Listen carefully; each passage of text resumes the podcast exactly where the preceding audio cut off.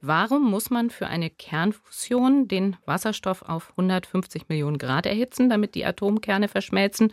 Auf der Sonne, wo ja das gleiche passiert, reichen 15 Millionen Grad. Gabor.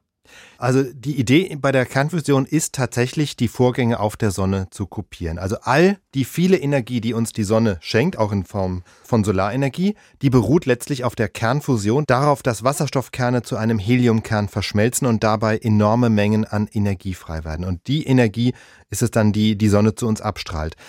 Die Energie entsteht im Innern der Sonne bei Temperaturen von 15 Millionen Grad Celsius. Wenn man das auf der Erde imitieren will, braucht man aber eben, äh, wie Herr Zufall sagte, Temperaturen, die zehnmal so hoch sind. Und das liegt daran, dass wir auf der Erde nicht den Druck herstellen können, der im Innern der Sonne herrscht. Dort herrscht ein Druck von 250 Milliarden Bar. Also das ist 250 mal mehr als der normale Druck bei uns an der Erdoberfläche. Das liegt an der schieren Masse der Sonne, die im Sonnenkern diesen Druck ausübt. Also diese 250 Milliarden Bar. Und in einem technischen Fusionsreaktor, den wir hier auf der Erde herstellen können, da kann man einen solchen Druck unmöglich herstellen. Klar, das wird uns um die Ohren fliegen. Im Gegenteil, ähm, zum Beispiel eben bei diesem neuen Reaktor in Greifswald, da ist der Druck kaum höher als in der freien Luft, also liegt bei ein bis zwei Bar. Und das, was dann eben an Druck fehlt, muss durch die Temperatur ersetzt werden. Ja? Also wenn man die Kernfusion auf der Erde immer wieder mit den Vorgängen auf der Sonne vergleicht, dann ist das ein wesentlicher Unterschied. In der Sonne ist der Druck extrem viel höher, dafür die Temperatur niedriger. In einem irdischen Fusionsreaktor ist der Druck niedriger, dafür müssen die Temperaturen entsprechend hoch sein.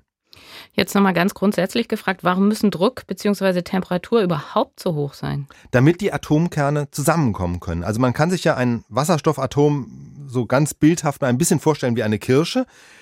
So ganz grob, ja. Also in der Mitte der Kern, außenrum die Hülle. Der Kern ist im Atom positiv geladen, die Hülle negativ. Und wenn sich zwei Atome näher kommen, dann müssen die Kerne zusammenkommen. Spontan würden sie es dann aber nicht tun, weil da sind ja die Hüllen im Weg. Ja, bei der Kirsche ist es das Fruchtfleisch. Und in den Atomen ist es so, die Hüllen der Atome sind ja immer negativ geladen. Da sind die Elektronen und die sind negativ und zwei negative Ladungen stoßen sich erstmal ab. Wenn die Atome zusammenkommen, würden sie sich erstmal sozusagen, je näher sie kommen, abstoßen. Die Kerne können nur dann zusammenkommen, wenn die Atome, also in unserem Bild die Kirschen, wenn die eben schnell oder eben kräftig genug aufeinander prallen. Und dazu braucht man entweder viel Druck oder eben die entsprechenden Temperaturen, denn Temperatur heißt ja nichts anderes als die Geschwindigkeit, mit der sich die Atome bewegen. Also je höher die Temperatur, desto schneller bewegen sie sich und nur dann haben die Atomkerne überhaupt eine Chance zusammenzukommen.